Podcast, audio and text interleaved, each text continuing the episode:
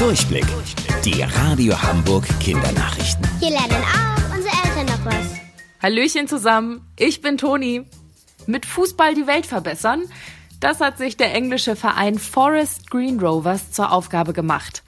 Sie sind der grünste Fußballclub der Welt und so wird zum Beispiel der Rasen bei ihnen von einem kleinen Roboter gemäht, der seine Batterie durch Sonnenlicht auflädt.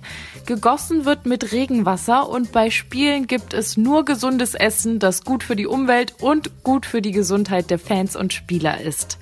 Total abgefahren ist auch ihre neueste Idee. Trikots aus recyceltem Plastik und Kaffeesatz. Etwa drei Tassen Kaffee reichen schon für ein Shirt aus. In Deutschland leben mehr Pinselohren. Das Bundesamt für Naturschutz hat durchgezählt. Insgesamt leben bei uns in Deutschland 135 erwachsene Luchse und 59 Luchskinder. Luchse werden übrigens auch Pinselohren genannt. Das ist übrigens eine richtig gute Nachricht, denn Luchse sind vom Aussterben bedroht. Falls ihr jetzt nicht so genau wisst, wie Luchse nochmal aussehen, keine Sorge.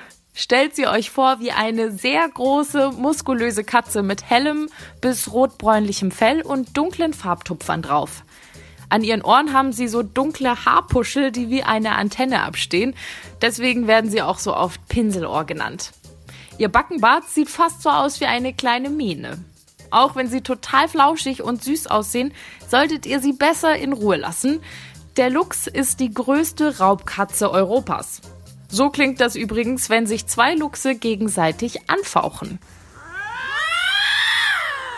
Es ist kein Witz. Die klingen wirklich genauso. Hört noch mal hin. Und wusstet ihr eigentlich schon? Angeberwissen. Lux geht auf das althochdeutsche Wort Lus zurück. Das bedeutet so viel wie Funkler und passt perfekt zu den großen, funkelnden Augen der Tiere.